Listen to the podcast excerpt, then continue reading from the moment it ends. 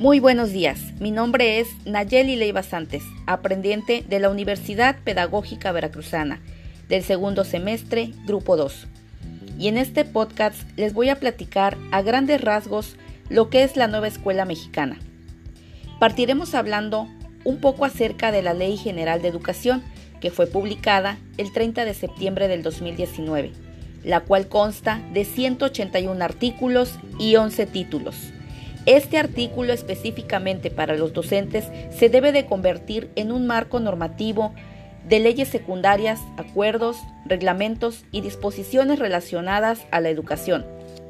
El artículo tercero nos dice que todo individuo tiene derecho a recibir educación, ya sea a nivel Estado, federal y municipal. La educación inicial, preescolar, primaria y secundaria son estrictamente obligatorias.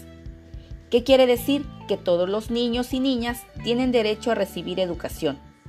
Después de dar una breve introducción del artículo que nos rige acerca de la educación, les voy a platicar de la nueva escuela mexicana. Pero, ¿qué es la nueva escuela mexicana?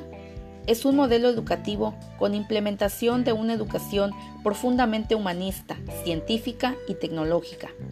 Consta de cuatro ejes, en donde al eje que se le da prioridad es el del interés superior de las niñas, niños y adolescentes. El objetivo principal de la nueva escuela mexicana es el desarrollo de manera armónica de todas las facultades, habilidades y destrezas del alumno. Además, busca fomentar el respeto de los derechos, cultura, entre otros aspectos. La nueva escuela mexicana fomenta la comprensión y el aprecio de la diversidad cultural y lingüística, así como el diálogo y el intercambio intercultural sobre una base de equidad y respeto mutuo. Los criterios y principios de la nueva escuela mexicana es que se enfoca principalmente en lo humanista, como lo vengo diciendo desde un inicio.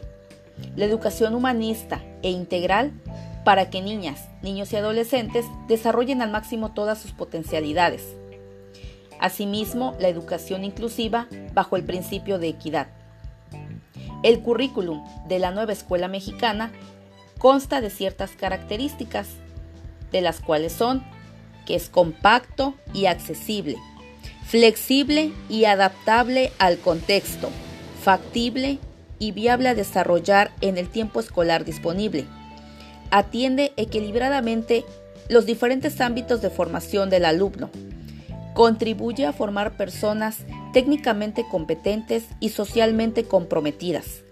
Fortalece la formación de los niños en las convicciones a favor de la justicia, la libertad, la dignidad y otros valores fundamentales. Finalmente, me resta decir que a través del tiempo la educación ha sido y será siempre la salvadora de la humanidad, debido a que gracias a ella los seres humanos se pueden comunicar y relacionarse entre sí de una manera más racional. También se puede tomar la educación como una llave que nos abre la puerta hacia el mundo del conocimiento y no se podría llevar a cabo satisfactoriamente si la humanidad no trabajara en conjunto o peor aún no existiera el respeto al prójimo. Pero no es así, gracias a la educación, la humanidad está saliendo adelante, a pesar de los obstáculos que se le ponen en el camino.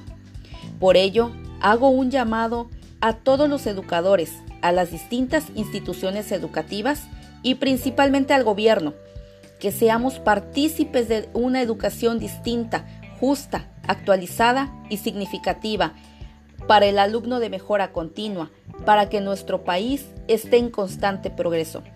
Muchísimas gracias y nos vemos en el próximo segmento. Excelente día.